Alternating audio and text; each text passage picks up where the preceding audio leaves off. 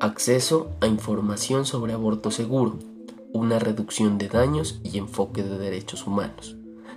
La realización del presente podcast estuvo a cargo de Julián Rivera Loaiza, Jorge David Mora Muñoz, Manuel María Montaño Angulo y Juan Alejandro Rodríguez Quintero.